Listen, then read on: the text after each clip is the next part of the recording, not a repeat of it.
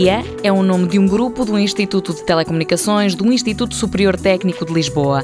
Dedica-se principalmente à análise de imagens. Desde a reconstrução e análise de imagens de vários tipos, desde imagem médica até imagens de satélites até a imagem fotográfica normal. Mário Figueiredo, coordenador do grupo de análise de padrões e imagens, dá vários exemplos. A tentativa de pegar numa imagem que ficou tremida porque a câmera mexeu no momento da aquisição e tentar fazer com que de novo fique uma imagem nítida, até aplicações tão diferentes como, por exemplo, identificação e reconhecimento de pessoas a partir de eletrocardiograma obtido de forma não invasiva, portanto, sem ter que estar a colar elétrodos na pessoa, portanto, com elétrodos à distância, até análise de texto, por exemplo, reconhecimento automático do autor de um texto a partir do texto desconhecido de um autor antigo, descobrir quem é o autor. A matemática é a ferramenta principal para realizar este trabalho, um trabalho que parece difícil. Para quem não sabe, parece difícil, depois lá está dentro não é assim tão complicado como isso, embora os problemas sejam desafiantes. No total, o PIA conta com cerca de 30 trabalhadores, entre eles estudantes de mestrado e doutoramento.